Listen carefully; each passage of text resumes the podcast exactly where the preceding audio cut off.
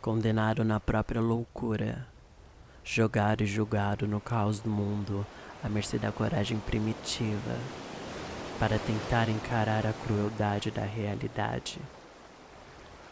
Somos colocados aqui indefesos para uma luta perversa, carregada com ganância, onde, assim que damos nosso primeiro suspiro, já tem pessoas planejando e projetando as próprias vontades em nós, em nossos corpos.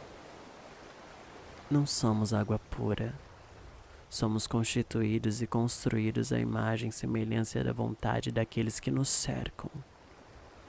Então, qual seria a nossa essência?